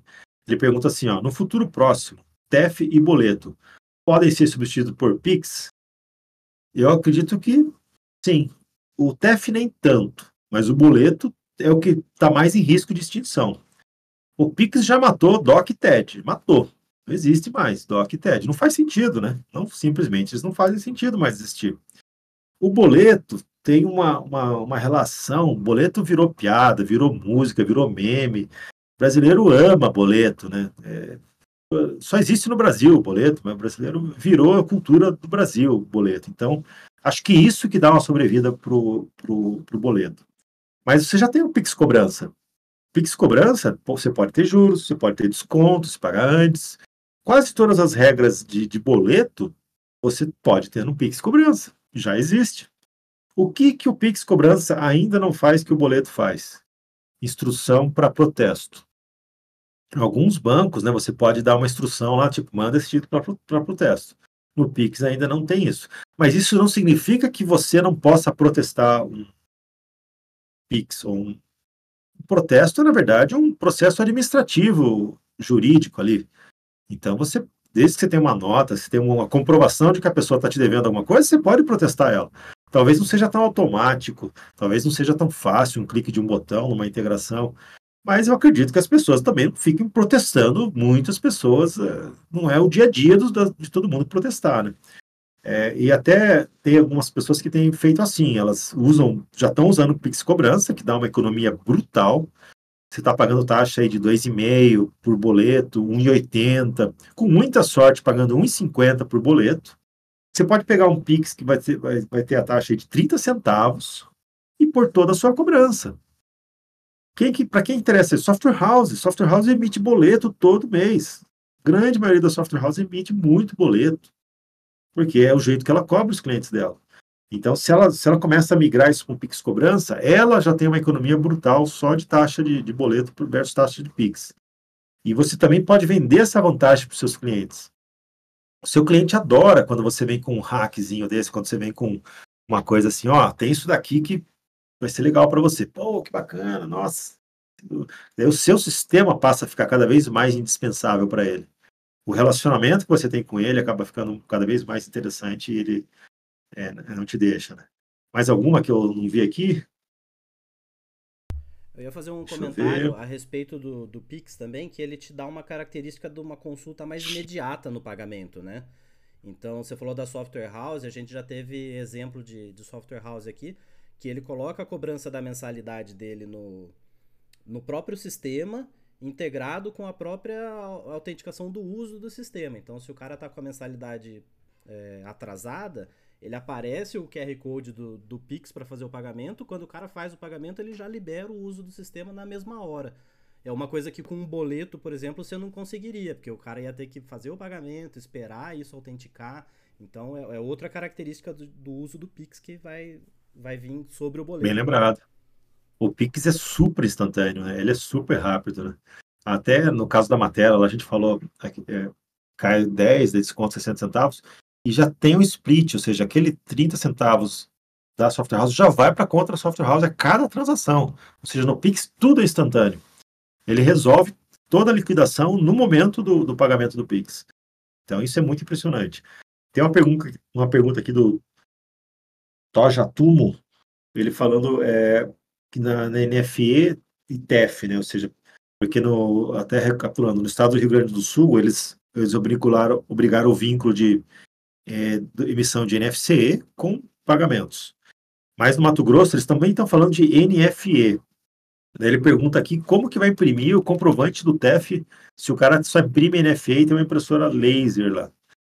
Cara, acho, na minha opinião, vai ter que sair na impressora laser, vai ser um, vai ser um comprovantezinho num papelzão, né? Ele pode pôr uma outra impressora para fazer. Eu acho que até no Mato Grosso ele não está obrigando que saia na mesma impressão. Porque mesmo no Rio Grande do Sul tem gente questionando isso. É, às vezes a maquininha tem uma impressora, o PDB tem outra. E se não me engano, no Mato Grosso eles já não eles não estão obrigando essa questão da impressão, mas eles estão obrigando que no XML tem os dados daquela transação. Mas vai ficar estranho mesmo. Você também pode pegar no TEF, existe o que eles chamam de via reduzida do TEF. Essas aí são duas, três linhas. Aí você poderia pegar essa via reduzida e colocar nas observações da nota fiscal eletrônica, né, dentro do XML, para sair no, no DANF já. Então ele vai sair dentro do DANF. Né? Alguns estabelecimentos fazem isso.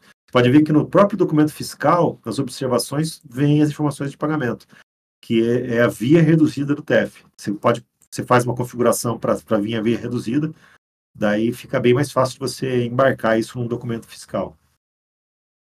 Mais alguma? Ajuda aí, Alexandre.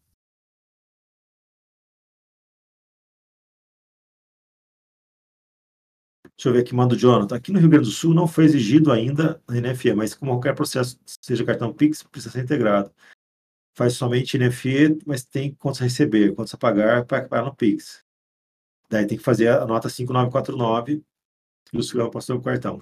Sim, o que, que eles estão obrigando? É, porque nem eles perceberam que nem toda nem toda operação que é feita com cartão é, na verdade, uma venda. Você pode, o cara pode estar indo na loja lá para pagar uma conta, uma parcela de coisa que ele já fez, uma recarga de celular. Tem várias operações que não são necessariamente uma venda de um item. E daí, nesse caso, lá no Rio Grande do Sul, eles criaram o instrumento da nota 5949. Então, você cria essa nota, daí você pode pôr, até tem um FAQ alguém, se o Diego conseguir achar ele, que explica como criar essa nota 5949 para essas situações, como preencher ela. Então, como eles falavam que sempre tinha que sair uma nota, um documento fiscal para pagamento de cartão, o pessoal questionou, e nesse caso aqui que só tem pagamento de cartão? Ah, não, então você faz a 5949 e vincula nele o pagamento de cartão. Ou seja, faz a 5949 que não, não tributaria o item novamente. Né? Eles criaram esse instrumento, foi bastante questionado pela FLAC, mas acabou ficando mesmo. Tem uma do Dival aqui. Um abraço aí pro Dival. Quais componentes do BR são mais indicados para implantar TFP Go para Linux, é, e Pix PDV Linux, e Control P e PDV Linux quando é um sistema em web? Bom, no, no, vou falar um pouquinho dos componentes que a gente tem na CBR. A gente tem o CBR TFD, como eu falei, e o CBR TF API. O TFD é muito antigo, eu não recomendo vocês usarem ele. Ele vai fazer toda essa é, esse vínculo de, de, impressora fiscal. Até no demo do ACBR que está hoje, que está é, é tá numa pasta chamada não fiscal, a gente criou uma emulação de impressora fiscal ali dentro só para enganar o componente. Porque daí quando ele pergunta, ele, pergunta, ele tem vários eventos lá que ele quer saber qual o total da impressora, é, a impressora está em estado de pagamento, está em estado livre. Então toda vez que ele, o componente perguntava isso, é, no nosso demo ele responde com uma emulação só para enganar o componente. Então com o TFAPI é muito mais simples, porque não tem nada de impressora fiscal ali nele. É, to, todos os componentes do CBR, o TF, é, eles podem ser compilados em Linux. É, e agora, eu não tenho bem certeza se a Paygo Web, se eles, se eles é, ainda têm ela para Linux. Eu lembro que eles falaram que iam descontinuar, porque não tinha muito uso. Então, não tenho certeza se, se eles ainda têm a versão da Paygo Web para Linux, é, ou só para Windows. Para Android, aí você tem um outro produto da Paygo, que a gente acabou não citando, que é o Paygo para Android, um APK. Você instala esse APK no Android e esse APK fala com a sua aplicação Android na mesma que está ali na mesma máquina. Eles se comunicam por intentes. Diga lá, José, subiu aqui no palco? Oi, Daniel, só para confirmar, tá? A Pegou não homologa mais para Linux, tá? Então não, não é possível homologar o, o TEF para Linux com, com o Pegou. É, e, mesmo se for usar Control Pay, a, o cliente Windows, não, ele não roda no Linux. O né? cliente né? é Windows. Não, não tem que então, ser. O sistema operacional tem que ser Windows. É, eu acredito que a Paygo tenha descontinuado as soluções Linux, uma por baixa procura, você tem que manter um corpo técnico ali mantendo aquilo, e outra por causa de Android. Ou seja, hoje quase todas as soluções que você talvez fosse fazer em Linux, dá para você fazer em Android hoje em dia, né? E no Android eles estão investindo bastante. Uh, o Léo Inforbix falou aqui que ele viu. No... Diga lá, Alexandre, pode Não, falar. Foi trabalhando do Léo aqui. De uma pergunta aqui que, que apareceu é, que é sobre exibir o QR Code no, no PinPad, né? É uma pergunta recorrente que a gente tem. Do QR Code do Pô, bacana. Essa tá bem oportuna, por quê? Porque quando a gente começou essa parceria com a Matera, veio muito essa pergunta pra gente. Fala assim, ah, mas o cara já tem um TEF, eu vou usar o Pix da Matera, e daí eu quero mostrar um QR Code que eu gerei na Matera no, no, no do, do TEF. Tem como fazer isso? No TEF não tem. No TEF não tem um método na DLL do TEF exibir QR Code, exibir imagem. Não existe esse, é, esse método na DLL do TEF. É, talvez eles não queiram disponibilizar para ter concorrência externa mesmo. Porém, a gente desenvolveu aqui no ACBR um novo componente, ele, ele já está no SVN. Se você olhar na pasta CBR serial, ele está lá já. Ele chama CBR Abex Pimpad. Então, é, aqui no Brasil existe uma associação chamada ABEX, que ela reúne todas as adquirentes, todas as empresas de meio de pagamento, não todas, mas todas que se interessaram a, a se reunir, elas é, são reunidas em volta dessa ABEX. É uma instituição muito forte, porque os sócios dela são muito ricos e muito grandes. Né? E, e eles criaram uma, uma especificação para PIMPAD aqui no Brasil, o que é muito legal. Então, essa documentação eu não, eu não posso publicar, divulgar ela, porque ela é, a Bex não autoriza. Aí, se você publicar e procurar no Google Abex, Pimpad, especificação, provavelmente você vai achar o link para fazer download do PDF. É, e é uma, uma, documentação muito bem escrita. Quando você liga um Pimpad, qualquer desses Pimpads, você vai ver que vai aparecer um número de versão no cantinho superior ou embaixo, assim. Geralmente esse número vai, se o Pimpad estiver atualizado, vai ser 2.12, que é o número da especificação Abex atualmente. Então, essa BEX ela descreve uma série de comandos, entre eles comandos para você enviar imagens para o Pimpad, para você enviar mensagens, para você capturar dados, perguntar alguma coisa, tipo uma pesquisa de satisfação, para você fazer um menu no Pimpad. E uh, a gente, e lógico que tem vários outros métodos ali para você fazer transações de cartão, com chave, com segurança, e é, a, a gente eu escrevi um, um, componente novo que interpreta esse protocolo da BEX, ou seja, ele consegue entender a comunicação, criar comandos que o, que o Pimpad entenda e ler a resposta do Pimpad. Então, o protocolo é, ele é padrão para todos os métodos. E a gente desenvolveu os métodos que a gente tinha interesse, que é esse de você exibir uma imagem, de você exibir uma mensagem, de você fazer uma pergunta, você exibir um menu. Então, com esse novo componente que a gente deve publicar no, no CBR essa semana, eu ia publicar é, ontem, acabou não dando tempo. É, isso vai ser possível. Então, a gente vai gravar um vídeo, vai, vai, vai criar um tópico, vai mostrar como usa, vai subir os demos também. O componente em si e um demo em Lázaro já estão lá no SVN no CBR. Demo bem feioso, precisa melhorar ele, mas já está lá, já dá para fazer essa prova de conceito. E como todos os pinpads no Brasil, eles são obrigados a usar essa, essa especificação da BEX, isso que é mais legal. É, esse componente provavelmente deve rodar liso em todos os pinpads do mercado brasileiro, porque todos eles vão estar com essa especificação da BEX. Tem comandos para você saber se o Pimpad tem display gráfico, se ele não tem, quantas linhas tem o display, é, até para você saber se vai dar para exibir um QR Code nele ou não, né? Então, tudo isso o CBR já consegue é, capturar do Pimpad e, interagir com ele. Então, logo, logo a gente deve estar publicando esse, esse componente aí no, no CBR. Mais alguma que a gente ficou, deixou para trás?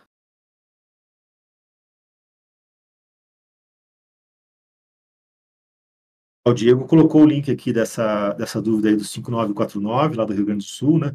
Para quem quer fazer um TEF com recebimento de paga cartão, coisa assim. Mas eu acho que a gente cobriu toda aqui, todas as perguntas, né? Bom, uh...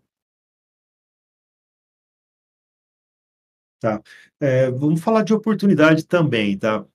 Aqui a gente também tem uma parceria com a PayGo, que é uma empresa do grupo C6. O C6 ela, ela é uma das poucas empresas que bancos que não cobram taxa de Pix. Então, quanto que custa o Pix no C6 para pessoa jurídica? Zero. Quantas transações para fazer? Infinitas. Eles não, eles não fixaram um limite de transações, nem tem taxa para Pix. Então, se o seu cliente já tem TEF, a gente até está fazendo uma campanha com isso, ligando para todas as empresas que estão têm TF com a gente, para a gente mostrar essa oportunidade. É, então, se o seu cliente já está pagando pelo TEF e ele está transacionando lá uma rede, uma Stone, sei lá, uma, uma, uma Cielo naquele, naquele TEF, ele pode colocar o Pix ali a custo zero, sem pagar mais nada. Por quê? Porque ele pode abrir uma conta no C6 que não custa nada. Ele pode pedir a inclusão do Pix no ponto de captura dele, que também não custa nada, não vai ficar mais caro o TF dele. E o seu PDV ganha um recurso muito importante, que é o recebimento por Pix. Então, se você já tem o TF instalado no cliente, dá para pôr uma tela? Dá. Mas para esse cliente, é, faz mais sentido ele usar um Pix do C6 integrado naquele TF, porque daí ele realmente o custo dele é muito mais baixo e ele já está pagando por, pelo TF que está lá. Né? E a gente sabe que tem algumas resistências, o cliente às vezes não quer abrir mais uma conta no banco e tal, mas aí assim, deixar o cliente à vontade. Se chegar e falar assim, olha, tem, tem isso daqui que que está na sua mão. A gente pode ativar hoje, se você quiser. Abrir a conta não é difícil, pedir para inserir o Pix no ponto de captura dele também não é, não é difícil. Então, é, é, eu acho assim, a gente tem que jogar muito transparente, né? Não adianta você, ah, poxa, eu estou com matéria aqui, estou oferecendo Pix da matéria, então não vou nem falar, vou fazer de conta que não existe isso aqui. Não, um dia um cliente seu descobre que tinha aquela oportunidade e você não foi muito transparente com ele, ele não vai ficar, não vai ficar contente. Então acho que a gente tem que jogar, tem que jogar limpo, né? Então, é, eu acho que nessa oportunidade, se o, se o cliente já tem TEF pegou instalado, a melhor coisa que ele tem que fazer para fazer para receber Pix é abrir uma conta no C6, pedir uma chave Pix e colocar naquele ponto de captura. Ele vai fazer tudo isso a custo zero e não vai pagar taxa nenhuma do, do TEF. A, a Fran também pode te ajudar nisso, tá? É, aliás, ela que está ligando para a nossa base de, de, de, software house de TEF para fazer esse trabalho, para a gente explicar isso daí. Porque a gente viu que tem essa oportunidade, poucas pessoas estão sabendo, então a gente quer deixar bem claro que está na mesa, tá, tá ali para você oferecer para seus clientes isso daí. Ficou mais alguma, Alexandre? Me ajuda aqui. Eu acho que é isso aí mesmo. E até complementando isso que você falou, né? O, o, produto que a gente tem do Pix da matéria e o produto do TEF, eles são complementares, né? Cada tipo de cliente pode estar tá numa com uma necessidade, com uma realidade, né? Então, se você já tem o TF implementado, não, não tem realmente por que você falar, ah, vou mudar agora e fazer tudo só com o Pix da matéria, não sei o quê. Não, usa o que você já tem, né? Faz, faz mais sentido, né? Sim, eu, assim, o Pix da matéria, ele, ele vai te dar mais autonomia no Pix, com certeza. Porque daí você consegue criar conta, é, se alguma transação não aconteceu alguma coisa, você mesmo pode ir lá na matéria e ver o que aconteceu. Então, você, você como parceiro da matéria vai ter muito mais controle sobre aquilo lá, né? Mas é, é legal de colocar para o cara, olha, tem isso aqui. Se você interessar em fazer, tá, tá na mesa e tá, tá disponível para você. Uh, uma última pergunta do Alves aqui. Se meu cliente tiver filiais, essa conta pegou pode servir para todos os terminais instalados? Eu acredito, não sei bem se a, se a conta do C6 é, é multi-empresa. Talvez ele tenha que criar uma conta para cada CNPJ. Aí, Alves, eu vou, vou pedir para a Fran te procurar e ela pode te colocar, se você quiser, né? Lógico, ela, dela coloca você em contato com alguma consultora do C6 aí para ela explicar melhor como que, que vai ser isso daí. O que a gente precisa é, é do CNPJ, da conta e da chave Pix. Daí a gente vai inserir isso no ponto de captura do, do, do, do cliente e ele já vai funcionar, já vai começar a aparecer a opção Pix no TEF. Isso é uma coisa bem legal do TEF, né, Alexandre? Porque o TEF se ajusta, né? Então, uh, o pagamento de cartão, que é totalmente diferente do pagamento de Pix, mas o TEF, como é esse fluxo de perguntas, ele acaba se ajustando, né? Ou seja, vai aparecer o QR Code na tela no momento certo, ele vai, ele vai, ele vai fazer as perguntas, né? Ele só, você só precisa, nesse caso, quando nasce a transação, quando você vai fazer a transação de venda, você fala é, carteira digital. Feito isso, ele sabe que vai ser um pagamento digital que vai ter que ser só as adquirentes que tem aquilo, que no caso vai ser o Pix do C6. Daí ele nem aparece opção de rede, Cielo, blá, ele só aparece aquelas que, que tem o Pix configurado. É, porque o TEF já é uma solução pronta já, né? Entra inclusive na característica que você falou. Uma vez que você desenvolve a sua aplicação para integrar com o TEF, as adquirentes e tudo mais, você teve um trabalho só, né? Então o produto está ali e aí ele se preocupa em fazer todo o resto da, da comunicação. O Léo Infrovix me chamou a atenção para uma pergunta que ele fez aqui. Ele falou que viu na Autocom uma integração, é, acho que da Stone, em que o pagamento nascia numa maquininha é, e depois você, na, na, numa aplicação, você conseguiria ler ou ser avisado que aquele pagamento foi concluído. É, existe também, a gente acabou não falando, existe um outro tipo de TEF que é a gente chama de pós-TEF. Pós-TEF, lembra que o pós é aquele terminalzinho que não é, é Android, né? que não é, não é smart. Então, tem uma integração que você pode fazer no pós-TEF com o seu ponto de captura. A, a Payroll tinha essa solução, ela também descontinuou. É, então, como que funcionava? Você, você criava um servidor na sua, no seu, na sua loja ali, criava um programinha servidor. Até tem alguns vídeos no canal da CBR mostrando isso. Não sei se está lá ou eu atirei. Mas esse servidor ele fica escutando uma porta. Daí você no terminal, você faz uma configuração dele, nos terminaizinhos pós, você faz uma configuração para falar, olha, quando apertar alguma tecla, vá lá naquele IP tal, na porta tal, e veja se tem instruções para você. Então é isso que acontece. A hora que você ativa o, o pós na sua mão, primeira coisa que ele faz é tentar conexão com esse servidor. Aí esse pós passa a ser um terminal burro. Não sei quem lembra dessa, dessa terminologia de terminal burro. Porque daí ele, ele não pensa, ele, ele vai no servidor. O que, que eu faço? Ah, mostra um menu aí. Pedido, venda, darará, mesa. Daí ele mostra o menu. Daí quando a pessoa escolhe uma opção, 3, ele devolve para o servidor. O cara apertou o 3. Aí, dentro lá do seu servidor, você vai fazendo fluxo. Apertou o 3, então agora mostra esse outro menu. Então agora pergunte o valor. Então fica um, você cria um fluxo ali nesse servidorzinho até você falar, faz o pagamento. Então é, é o POSTEF era bem legal para essa situação. E é, eu soube recentemente que a Cielo está ressuscitando o POSTEF. Então eu já estou com uma documentação aqui da Cielo. Por quê? O que, que aconteceu? Quando, quando veio essa lei do Rio Grande do Sul, essa lei está vindo para Mato Grosso e está vindo para todos os outros estados, as adquirentes falaram, pô, ferrou, vão, as nossas maquininhas autônomas viraram peso de papel, não serve para mais nada. Então eles estão tentando uma sobrevida para esses equipamentos, até porque custou uma grana para eles comprar esses equipamentos. Os equipamentos já estão no mercado, já estão na praça. Então eles, então, eles estão fazendo algumas atualizações de software nessas máquinas para eles começarem a atuar como post-TEF. E daí sim você conseguir fazer a integração é, desse, desse pagamento que está ocorrendo na maquininha com o software de automação comercial.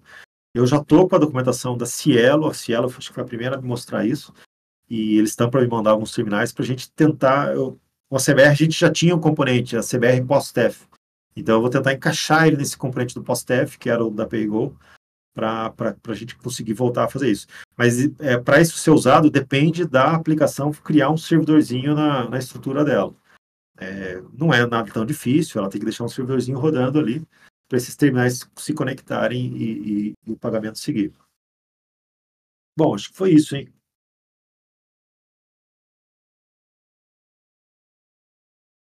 Bom, é, a última pergunta do Jeffs aqui, ele pergunta se, se dá para usar é, pós normal para fazer essas integrações dos estados do Rio Grande do Sul e, e, Mato Grosso. Não dá. Não dá por quê? Porque esses terminais, eles simplesmente não, não têm. É, eles não mandam a transação para nenhum lugar, a não ser para adquirente. Então, você tem. A única coisa que você tem no final dele é a impressão do comprovante. Então, muitas software houses perguntaram: eu não posso colocar uma tela no meu PDV, que daí o operador pega esse ticketzinho e digita o NSU, o valor, adquirente, o cara digita, a resposta do físico é bem categórica, categórica em relação a isso. Não pode. A, integração não pode ser digitada, ela tem que ser é, via sistema, sistêmica, né? Então, é, o POSTEF ele acaba permitindo uma integração, mas se for uma máquina padrão de mercado sem, sem, sem nada, então não teria, acho que não teria como se fazer essa integração. Pessoal, acho que era isso em 11h30. Dá para a gente fazer outra edição. Tô vendo que acabou surgindo muitas é, perguntas aqui. Né? O pessoal perguntando do delivery lá, lá no Sul. É, porque lá no Rio Grande do Sul também o delivery ficou de fora. Porque o delivery, é, como eu falo, são as coisas culturais aqui do Brasil, né? Porque vai você nos Estados Unidos e fala, quero uma pizza. Ah, tá, o operador, qual sabor? Tarará. E para pagar? Não, eu pago aqui em casa. Como assim, cara? Você quer que eu leve uma pizza na sua casa? Você vai pagar aí? Não. Nos Estados Unidos não funciona assim. No Brasil tem que funcionar desse jeito. Então aqui você, eu, eu não sei por que criou-se essa cultura. Você faz o pedido, o cara prepara a comida, leva até a sua casa, ele corre todo o risco de você não pagar ele. E, e daí você paga na porta. Mas qual que é o problema do, desse, desse modelo de negócio? Que daí o documento fiscal daquela, da, daquele lanche, daquela pizza, já foi emitido. E agora o pagamento vai ser feito lá na porta. Então não tem como fazer o vínculo do pagamento no documento fiscal, porque ele já foi emitido. Então lá no Rio Grande do Sul, o delivery ficou de fora dessa lei. É o único segmento que ficou de fora. Mas não sei se vocês acompanham os vídeos, as notícias, vocês notaram que foi criado um novo evento de para pagamentos financeiros na nota fiscal eletrônica. Acho que estão até chamando de Econf, uma coisa assim, tem um nomezinho, uma nomenclatura específica para esse evento. Esse evento foi criado justamente para isso. Que agora daí você já emitiu o documento. Tudo bem, recebeu com o cartão agora? Então agora você lança um evento nessa nota fiscal para você anexar o pagamento nela. Então, esse evento foi criado justamente para essa situação do delivery ou outras situações onde o, o documento fiscal não tem como ser impresso é, depois que o pagamento ocorre. O pagamento sempre vai ocorrer em um momento posterior. Aí eles criaram esse, esse evento. Sim, ele está ele tá, ele tá rolando, né? ele não está regulamentado, o ECONF, ele está é, saindo nota técnica, vai entrar em homologação, depois que vai entrar em produção. Mas quando isso entrar, é o instrumento que o físico criou para exigir TEF em todo e qualquer documento eletrônico, tudo integrado e tudo relacionado. Então, aí, aí pode ser que tenha. E também cria outras formas de você interligar né, o pagamento com a, o documento eletrônico. De repente, você pode ter uma maquininha pós que gera um evento para aquela NFE. De repente, criam-se novas possibilidades. Bom, pessoal, não vou estender muito, porque senão a gente também passa muito do horário aqui, já são 11h30. Bacana a edição de hoje, espero que tenham gostado. A gente tentou dar um overview das oportunidades. Como sempre, a gente jogou muito transparente com vocês. nas oportunidades que a gente tenta trazer aqui no CBR, a gente sempre tenta, é, a gente analisa se faz sentido para vocês como software house, né? Se, se aquilo agrega valor no negócio de vocês. Às vezes também a gente tenta ser bem sincero nas oportunidades que eu acho que as software estão perdendo. Eu não sou mentor de ninguém, mas eu acho que como eu acabo vendo muita software house, eu participo também de muitas mentorias, às vezes alguns recados eu, eu faço questão de passar é, né, para a estratégia de vocês aí para o sucesso